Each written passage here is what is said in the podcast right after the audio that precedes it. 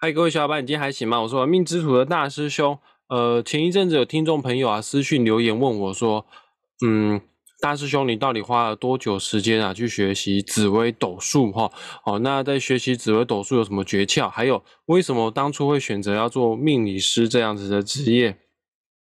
那我想说，干脆就录一集节目吧，就。做成 podcast 或做成 YouTube，让大家知道我这一路走来在学习紫微斗数、在推广紫微斗数的过程。呃，首先，当初啊会接触命理学哦，最早也不是接触紫微斗数的，最最早学的命理学是八字啊。如果你是玩命之徒的老听众的话，你就你们应该都知道，我在命理学上面的启蒙老师就是张平老师，因为他就是我的八字老师。那当初为什么会去学八字？是这样子的。呃，大师兄上一份工作啊是做导游啊，专门接陆客来台湾的导游啊，这个职业大概做了十年的时间。哦，那导游协会啊是在台北啦，那我身为高雄人呐。那我为了要精进我的导游技巧，我那时候也蛮拼的，蛮努力的，就是坐车啊，上台北啊，导游协会有一些新导游的培训课程，我就去那边上课，去那边做学习。导游协会要上什么样的课程内容呢？它不是要教你如何去介绍故宫、阿里山、日月潭啊，它也不是要教你如何去介绍台湾的历史人文，它主要导游协会的培训课程就是要教你如何去卖东西。哈，因为对于旅行社来说啊，好的导游啊，并不是会说学逗唱，并不是会让客人开心的导游。好的导游是会让客人买东西才叫做好导游，是这样子的。以前陆客来台湾哦，我不知道大家有没有概念哦，就是陆客来台湾的行程啊，总共是八天七夜的时间。那他们的团费大概是多少钱呢？差不多是两千块钱人民币上下。两千块钱人民币上下换算成台币也不到一万块钱的台币呢。其实这两千块钱的人民币全部都在哪边？全部都在机票里面哈。那剩下的吃饭啊、住宿啊、景点的门票啊、旅行社的员工的这个薪水啊、导游薪水啊、司机大哥的薪水、油钱啊，都还没有算。那要怎么样来呢？就必须要让导游带客人去买东西啊。买东西的话就会有这个奖金呐。啊，你说回扣也是啦。这个就是支撑着我们旅行社运作的一个资金，也是我们身为导游最主要的收入来源。以前做导游的时候，很很讨厌媒体会黑黑化我们导游，说我们导游都带客人去买东西啊，要去宰杀客人。呃，各位，这个羊毛出在羊身上了。我们之所以要带陆客去买东西，是因为他们团费真的是太便宜了。而不这么样做的话，难道你要叫旅行社赔钱吗？我们也没有宰杀客人。说实在话，我们卖的东西可能稍微的略贵一些，但在台湾哈，这个光光局立案的那些购物商店哦，都是有开统一发票的。好啊，既然有开统一发票，换句话说，你们卖的东西都是政府核准的东西，全部都是真货，没有任何一个是假货。但确实是稍微贵一些啊，可能比你在其他的这个什么，可能会比你在夜市啊、路边摊呐。看到还要来的略贵一点啊，人家是开店面的，开店面的生意比路边摊的生意东西再贵一些，这个都无可厚非啦。那以前在导游协会培训上课啊，资深导游们都会教我们新导游如何去卖钻石、卖玉、卖珊瑚啊。凤梨酥不用不用教了，因为凤梨酥是吃的东西啊，吃的东西就是销售不需要太多的技巧啊。还有卖茶叶啊、卖灵芝啊等等之类的哈。那时候大师兄认识的一位导游，印象非常的深刻哈，但不方便讲他的真实姓名啊，我姑且就给他一个代称啊，叫做杨导游，简称叫杨导好了。啊，这个杨导游在导游协会啊培训我们这些新导游的时候，他很嚣张啊，他的那个气势跟一般的导都是不一样的。他很骄傲的说，他八天七夜在游览车上面啊，拿着麦克风，不跟客人介绍风景区，不跟客人介绍台湾的历史人文啊，连产品都不介绍。哦，可是他是他们公司业绩最好的业绩王哦。那大家非常好奇说，杨大哥、杨导，呃，你在车上都不介绍产品，那凭什么你公司业绩你最好呢？他就说很简单，我在车上只做一件事，这件事就是算命。你只要对陆客算命算得准的话，你跟他说，哦，你这个五行缺火，没关系，明天啊，我带你去台东买红珊瑚，哦，帮你招桃花，哎。五行当中的火对应的颜色就是红色。好啊，你这个五行缺金哦，没关系，今天早上等一下我就带你去高雄去买钻石，帮你招财啊。因为金的五行啊，对应的颜色是白色啊，钻石是白色的。哦，你这个五行缺木哦，没关系，后天我带你去花莲去买玉啊，帮你去招贵人。因为木的五行啊，对应的颜色啊就是绿色。他就是用这种方式，他把旅行团当中会安排的购物站。啊，全部都把它包装成开运商品的，但是前提是你要算命算得准，客人才听得下去哈。那以前我就对这个杨导有佩服的不要不要，我觉得他算命好像很厉害，我还请他说杨大哥，呃，杨导会议结束之后呢，受训课程结束之后呢，我请你吃饭，帮我看一下我的八字命盘哈。哦，那个杨导用的算命算命技巧就是八字哈。那当时的我啊。还很年轻哦，懵懵懂懂哦，我就觉得杨大哥杨导算命算得很准哦。啊，事后我自己成为命理师之后，我发现，哎，其实那个杨导讲 他的算命方式就是蛮蛮吹牛的啦，就是蛮蛮画胡烂的啦。举例子来说好了哈，这个杨大哥哈，杨导游啊，拿到命盘的起手式啊，呃，他会先不发一语啊，然后遥望远方，然后皱着眉头遥望远远方，然后嘶一声。哦，你这个命格，他就会开始喃喃自语的哦，他就会先问个案问一些问题啊，问什么问题呢？呃，你今年是否破财？我问一下哈，各位听众朋友们，今年没有人谁没破财的？好，我就讲我亲身的例子，大师兄每一年都破财，没有一年不破财啊。然后这个杨导的第二招，你的背后是不是有颗痣？哦，其实说实在话，背后有没有痣，没有人知道，谁会去看到自己背后有没有痣呢？好啊，有的说背后没有痣啊，屁股也算啊，后面的腿也算啊，后小腿也算啊，呃，脚脚底板也算啊，反正就总总会中一个嘛。来，杨导游的第三招，这个是绝招，非常的厉害，尤其是针对大陆的大妈，特别的好用。好，杨导的第三招就会问对方说：“哎，你是不是拿过小孩？”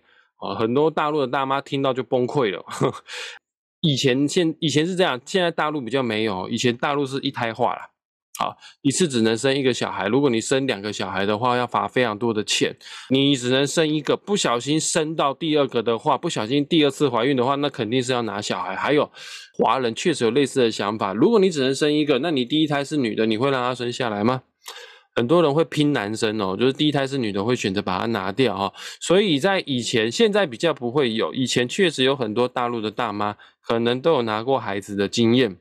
只要这三招起手式哈，全部都使完之后，哎，再讲一次，你有没有破破财？今年你的背后是不是有个痣啊？第三招呢，是不是拿过小孩？对女生才能用这一招哈。这三招全部都打完之后呢，这个陆客就会对你佩服的不要不要的哈。啊，你跟他说买这个东西会开运，就有高几率就会成交。哦，啊，说也惭愧啊，大师兄一开始接触命理哈，是先学。八字，因为那个杨导用的招式就是八字啊，而且确实啊，八字可以看得出一个人的幸运色是什么颜色啦。好，那一开始学习八字、学习命理的目的，也不是为了帮助别人，是主要是为了要让自己赚钱啊。我也确实因为学习了命理之后，我后来在游览车上面带团，都会帮客人做算命。后来大师兄也是以公司最年轻的导游之资，成为公司业绩最好的导游。也是我们公司的业绩网。开始学八字、学命理之后，发现，诶自己真的对命理也是很有兴趣的。啊，加加上张平老师也跟我鼓励啊，说我的八字确实是有慧根，适合学习命理啊，也确实是这样子哈。因为就我的八字命格来说，我是偏硬格啦。不管你是正硬格还是偏硬格，对于宗教、命理、玄学、身心灵这方面，就是有一定程度的天分与慧根。好啊，再加上我是时商配印的格局啊，所以说有一点点聪明就是了啦。但也要看啊，不是所有的方面全部都聪明啊。好，但学习命理这方面是 OK 的。好，但为什么一开始学习八字，现在我的主业反而变成紫微斗数老师呢？是因为我个人是这么觉得，我觉得八字比紫微斗数还要难。哦，很多听众朋友会很压抑哦，而八字全部就只有八个字啊，这张命盘就八个字，有什么好难的地方？哎。有看过紫微斗数的命盘都知道哈，一张命盘里面啊有密密麻麻的一大堆字，因为紫微斗数世界当中总共有一百零八颗星星。虽然说紫微斗数命盘的字非常的多，但也代表了这张命盘透露更多更多的讯息在里面。八字只有八个字，你论命不是说不会准，但是要非常有经验的命理师，你才可以透透过这个少少的八个字，好，而且你还要具有一定程度的联想能力，你才可以透过这少少的八个字，把它的算命变得很精准。那紫微斗数因为资讯量很大。啊，字特别的多啦，所以说它比较不需要联想能力，比较不需要有那种特有的慧根。你只要勤劳一点的话呢，基本上准度啊是不会到太差的哈。这个就是我毅然决然的学习紫微斗数的原因。我觉得它比较适合拿来做教学啊。当初我在做命理学习的时候，我还是学生的时候，我就有思考说，未来我可能要做命理教学的部分，因为。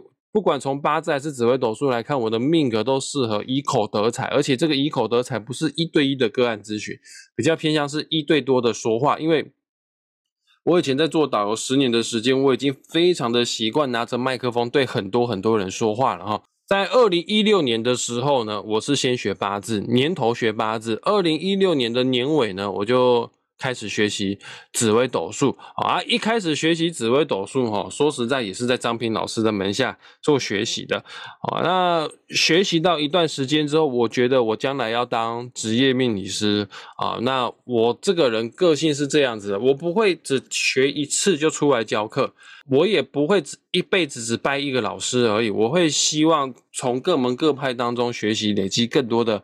这个论命的技巧，也希望可以得到更多的一些看盘的经验哈。我在二零一六年底年底的时候学习紫微斗数，除了跟张平老师做学习之外呢，哦，那时候我还去报名了一个一个就是也就是大师兄的前公司啊，叫做紫薇师范学院的课程，去学习紫薇斗数。哦，然后在二零一八年的时候呢，开始出师当老师。二零一六年年尾学，二零一八年开始当老师，我算是当时在紫薇师范学。院当中算是速度最快的、最快出师的，因为我同时在别的地方学紫薇斗数，而且我本身就有八字命理学相关的基础。我非常感谢我当初有先学八字，后学紫薇斗数。因为八字的阴阳五行的理论套用在紫微斗数上面，其实是非常好用的啊。怎么样的好用法？这个现在很难一言以蔽之啊。以后有机会再讲啊。就是两每颗星星有它的各自的阴阳五行，有有些星星排列在一起的时候，它到底会互相矛盾呢，还是相辅相成呢？其实背后的原理就跟星星各自的阴阳五行是否为相生相克有一定程度的关联性哈。当初二零一八年就开始成为职业。命理老师的开始在做教书了哈，那很多人都听说过，以前呢当陆客导游钱赚的不错，为什么大师兄二零一八年要舍弃导游的工作出来教书呢？呃，是这样子的，因为在二零一六年的时候呢，我们台湾换领导者，我们台湾换总统了，那时候是民进党的蔡英文总统啊第一次当选，好啊，那时候二零一六年。蔡英文当选之后呢，陆客来到台湾的数量就少很多了，一下子少的非常的多哈。以前哦，大家都全盛时期哦，一个月带几团，带四团啊。你们都知道，一团是几天？一团是八天。换句话说，是一整个月都没有在休息啊。早上机场跟客人说再见，下午再接新新的一批客客人哦。好啊，再怎么样的话，我一个月都会有带到三团。啊，自从二零一六年换总统之后呢，大师兄一个月就变成带两团，带一团哦，啊，到二零一七年就变成带一团的啦，一个月只带一团，你知道吗？我还是我们全公司带团带最带最多的导游导游哎，可是我们公司有三十几个导游要养哈，那我就跟经理说啊，经理不用派团给我了啦，我没有家累要养了啊，有些导游他们有有家累了，你就把那个团呢给有经济压力的导游了，我我不带团了，我要出我要改行了。啊，经理就问我说：“你要做什么？”我说：“我要当职业命理老师，我要出来教紫微斗数。”而我那个旅行社的前经理还很情意相挺呢，他还当我的第一批的学生。他说：“好，那你当老师，我一定挺你。”那那好在啦，大师兄在二零一八年的时候开始有转行当职业的命理老师，因为到二零二零年的时候，因为疫情的关系，那个是说锁国就锁国的，那个不是团很少，那是连一个团都没有的哈。这个我很多以前导同事啊，他们在二零二零年就是瞬间完全都失业，开始转战业务啊、保险啊、房仲啊，或者是跑 Uber 哈。我算是比较早，在两年前二零一八年就做转职的准备，算是无痛接轨。运气来讲的话，算是还蛮好的哈。其实当初会毅然决然的成为职业命理老师哈，除了团变少之外呢，我也发现到了一件事情。我从二零零八年带团带到二零一八年这十年期间哈，我发现啊，陆客来到台湾啊，他们的消费力道真的不如以往了。早期带团的时候，一台游览车哈可以创造一百万、两百万、三百万的业绩，大师兄都达标过。但是越靠近二零一八年的时候呢，就越来越困难了。呃，陆客来到台湾呢，都已经不太消费了。那不消费的原因有哪些呢？有有人说啊，可能是陆客变得没有像以前来的这么这么有钱了，因为第一批来台湾的都是比较有钱的，这是有可能。然后还有第二个原因，有人说是因为呃习近平上台啊。还有打贪呐，所以说大家呢消费方面都变得比较低调，不敢铺张浪费啊，这个是有可能的。但其实我个人觉得，最主要的原因是我现在要讲的第三点：为什么陆客的消费力道没有像以前来的这么的强劲呢？其实他们不是在台湾不怎么消费哦，他们现在在世界各地消费力道都变弱了。呃，可以观察一下哦，任何奢侈品的精品名牌包包的，比方说 Hermes 啊，啊，或者是。L V 啊，这些企业的股票啊，他们其实他们是渐渐的在下降的。人类演变到现在，不是只有陆克，是全世界的人类演变到现在，已经没有那么喜欢要把钱拿来买奢侈品了啊！因为我们现在人的物质生活啊，已经差不多来到顶端了啦，舒适度都比以前的皇帝啊来的好的太多了。哦，甚至跟现在的有钱人相比，也没有相差很多。中产阶级的能享受的东西，跟有钱人没有差很多啦。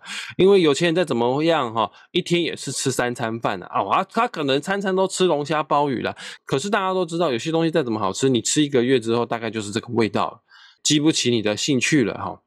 有钱人拿的手机也是 iPhone 啊，你拿的手机也是 iPhone 啊，呃，这个物质生活基本上都到了顶端了，iPhone 也变不出太多什么样的新把戏了哈。好啊，现代人都是这样子的，当口袋越满的时候呢，有一个地方是越空的，就是心里啊是越空虚的。大师兄以前哈在带团的时候，业绩最好的就是卖钻石、卖珊瑚、卖玉。这是让我赚最多钱的地方。在我带团的末期的时候呢，让我赚最多钱的地方已经不是钻石、珊瑚跟玉了。陆客不太买珠宝首饰了。后期带团让我赚最多钱的就是卖枕头、卖床垫。为什么要买枕头、买床垫？是因为睡不好。可是睡不好的原因有很多种，不见得是枕头、床垫出问题，其实有高几率就是心理出问题哈。呃，我问一下各位听众朋友们，你们是否曾经心理？出过问题呢？我举一些例子哈，你去回想一下曾经是否这样的经验？你是否明明就很累，但是躺在床上怎么睡都睡不着觉？有的时候夜深人静的时候，或者是突然天气变化下个雨的时候，你就莫名其妙的掉眼泪啊，也不知道为什么会掉眼泪啊。有的时候觉得内心有一个黑洞，胸口有一个黑洞啊，这个黑洞好像一个巨大的吸力要把你整个人都给吞噬下去了。如果你有类似这样的情形，我我讲的这些例子全部都是我的亲身经验哈。如果你有跟我一样类似这样的情形的话，表示你曾经跟大师兄一样，呃，心里生过病啊。当初在二零一八年决定要做命理师的时候，团又变少的时候，要转职啊，哦，不是说转就马上转得过去的哈。呃，那一段期间哈，我啊，收入极不稳定啊。之前的女朋友也在。四月一号跟我提分手的，我以为是愚人节啊，说分手哦，好分手啊，就没想到真的分了哈。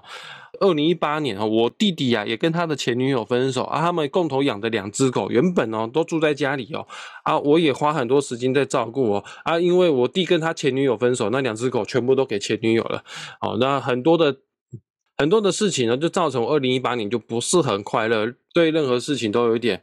提不起劲啊！那我到底是怎么样走出来的？我是透过呃静心冥想，那个时候我就去接触宗教，最早是接触中台禅寺在高雄的禅修班，呃，在博尔艺术特区那边，我也透过紫微斗数命盘可以了解到说，哦，为什么二零一八年呢会深受忧郁的困扰？呃，原来哦，这个从命盘都可以看得到，原来我一直有个根深蒂固的信念，我觉得我只要我没有钱，只要我的工作收入不稳定的话，我就没有资格拥有爱情。所以说，当我收入不稳定的时候，哪怕那个前女友没有跟我提分手，我可能最后都会想要跟他分开，因为我觉得我是个废物，我没有资格拥有爱。也透过紫微斗数命盘知道，这个二零一八年的不顺呢，它只是一个暂时的。知道说我大概在哪一年的时候我可以走出来，我可以在哪一年的时候运势变好。而人都是这样，他只要知道前面还有光的话，他就有勇气哈，再往前再迈一步，再继续走下去。也是因为透过了紫微斗数命盘，我才了解我真正的恐惧是什么。也是因为了解了，我才开始懂得去宽恕自己、接纳自己，进而呢去爱自己。换句话说，能走出忧郁，紫微斗数真的帮我不少的忙。其实现代人有很多有类似大师兄这样的问题。这年头你没有得过忧郁症，你都不太知道如何去跟人家聊天哦，因为你比较没办法去同理人家内心的痛苦哈。现在时代已经完全都不一样了。西洋占星学也有类似这样的说法：二十一世纪就是水瓶座的世纪，水瓶座这个星座就是非常重视身心灵的平衡哈。以前的人刚有钱的时候吃东西都要吃饱，而现在的人哈。不追求吃饱了，呃，甚至还要吃有机啊、天然无毒啊，吃素的人比以前更多了。以前有钱人哈都会把钱拿来买奢侈品炫富，现在的人呐，大部分都会把钱拿来干嘛？拿来做学习，上一些身心灵相关的课程。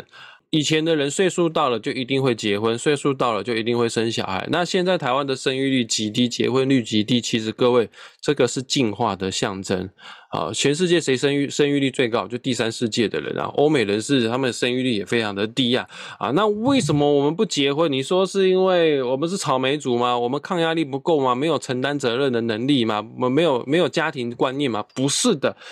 是因为以前的人觉得幸福快乐要靠谁啊？靠老公啊，靠小孩啊，靠另外一半，他们觉得这就是幸福的人生啊。现在人不一样，现在人越来越懂得去往内寻了。我们懂得说，真正的幸福啊，不是别人给的，是自己给自己的哈。我幸福快乐的权利不需要借由别人来给我，我自己就可以给自己制造快乐。好啊，各位有没有发现这年头好像同志越来越多？这某种程度也是一种进化哈，呃，大家师兄看过很多介绍外星人相关的书，啊，大部分的外星人啊是没有明显的男性、女性的特质，他们都是雌雄同体的哈，而人类越来越接近雌雄同体了。人类以前从二分法非黑即白，越来越像一个什么？越活越像一个阴中有阳、阳中有阴的太极了。总而言之，现在这个社会最夯的产业就是身心灵的产业。我当初就是因为陆客的消费习惯改变了，才让我毅然决然的要投入身心灵相关的工作。命理学就是身心灵哦。有人说你是教算命的，你不要跟身心灵扯在一起，好不好？各位，这个大师兄的教学模式跟一般的命理老师是有一些不太一样的。传统的命理师啊，他们拿到命盘之后呢，他们喜欢跟客人讲命运。为什么要讲命运呢？因为说的越凶，客户就会越担心、越紧张。二次消费、花钱改运，或者是买开运产品。其实紫微斗数命盘上面的星星呢，它所彰显的并不是你的命运，它彰显的是你个人的个性。我的教学理念一直都是这样哈。一个人的个性就会造就他的行为模式，他的行为模式呢就会变成他的命运。举例子来说，一个人个性非常的急躁、没耐心的话，他的开车行为大概就会开很快，或者是闯红灯。啊，最后的命运就是什么？就是血光啊、意外啊、短命啊。啊，传统的命理师就会讲短命啊、血光啊，客户听了就很害怕，改运啊、啊买开运产品啊、求平安符啊。但是大师兄会说阿里萨卡巴内丢后啊。啊，就只要你有意识到，你知道你自己的个性是急躁的人，然后你在开车的时候有修正你的行为，开慢一点的话，就是修行了啊，修行就可以改变命运了。所以说，大师兄教学模式，在我的教室里面，你是看不到任何的开运产品的，包括包括大师兄在做的任何的 YouTube 影片或者是短影音呢，你完全都看不到我手上戴任何的佛珠啊、手珠啊、什么项链啊，任何有一些宗教暗示或开运暗示的一些产品哈。我穿着打扮就很一般的样子，也不会刻意穿什么道袍啊，或者是中山装哈。个人觉得，学习命理其实它就是帮助我们更认识、更了解自己。的工具，啊，因为大师兄天生呢，我的命盘啊，画技就在官禄宫，可以这么解释啊，忌在哪边啊，我的心思就锁在那个地方，所以我对于我的事业就很容易担心、揪心、操心、挂心，我的心思全部都锁在工作上面。换句话说，我就是工作狂啦。对我来说，工作不是只有教书啊，录 podcast、做短影音、拍 YouTube，对我来说都是工作之一，还有。进修提升我的紫微斗数，对我来说也是工作。所以我从二零一六年开始学习紫微斗数到现在，呃，前前后后跟了六位以上不同派别的紫微斗数的老师啊，在做学习啊，呃，有些可以讲他的名字，有些可能比较不适合讲他的名字，就是比方说我在。跟张平老师学紫微斗数，我在紫薇师范学院跟冠景老师、莫轩老师，还有阿美老师，哎，阿美老师可能都有人听过哦。这个阿美老师在《命运好好玩》，大家都有看过他当来宾哈。还有这个很有名的小红老师都学习过紫微斗数。然后我有跟传通居士学习紫微斗数，这个可能在网络上你有常常出入命理社团的话呢，你可能就有听过啊。还有一些其他的老师就不方便讲他们的名字。所以，反正我前前后后跟了很多不同派别的老师做学习。啊，学习越多之后呢，我原本在紫薇师范学院教书啊，就教着教着会教一些别派学到的一些一些东西哦。啊，心里也是这么想的。我在人家的公司里面教一些别派的东西，好像也怪怪的，也不好意思啊。好，那后来我就决定在今年呢，二零二三年自己出来做，呃，自己自创品牌。啊，这个品牌的名字你们都知道，叫做。玩命之土啊，我是把玩命之土定位为命理的百货公司啊。未来呢，我们可能除了紫微斗数老师之外呢，可能会有八字老师、易经占卜的老师、塔罗牌的老师啊，还有星际玛雅十三月亮历的老师。这些老师们其实都已经在谈论一些合作的一些事项了。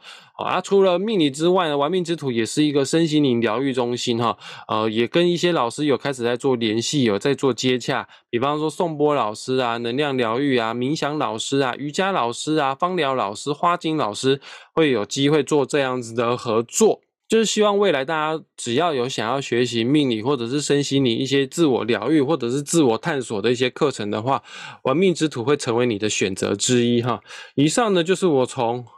一个导游变成紫薇斗数老师的这一路走来的心路历程呐，那也是因为我学习了各门各派的紫微斗数课，直到现在二零二三年，我都还是有在花钱跟别的老师在做学习。学到后面，我发现我学的并不是只有理论概念而已了，每个老师都有不同的教学技巧呃。我真的深有体会哦，就是算命算得很准的老师哦，不见得会教课哦。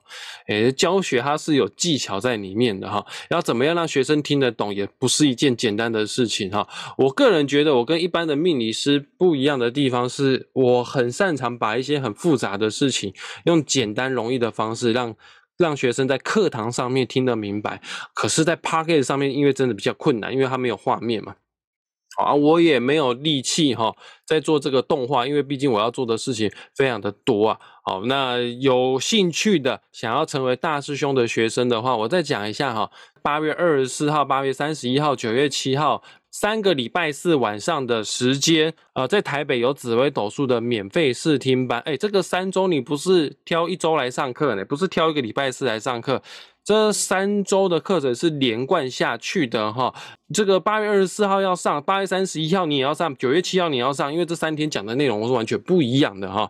好，然后在高雄的免费试听班呢，是在八月二十八号、九月四号跟九月十一号，也是为期三周的试听班。我个人的习惯是这样，你先试听啊，你听下屋哈，给你三个礼拜的时间呐，啊，你听得懂哦，你再来花钱呐。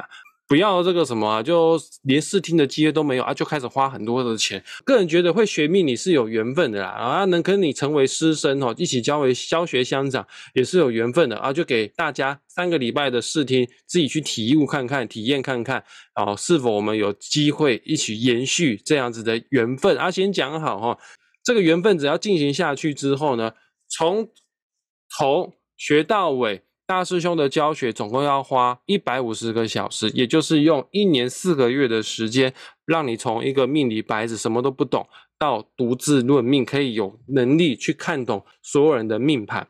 一年又四个月的时间，说长不长，说短不短啊。可是念大学都要念四年，要说实在话，念大学念四年哦，出社会哦，你所学的东西，社会还不知道用用不用不用不用得上哈。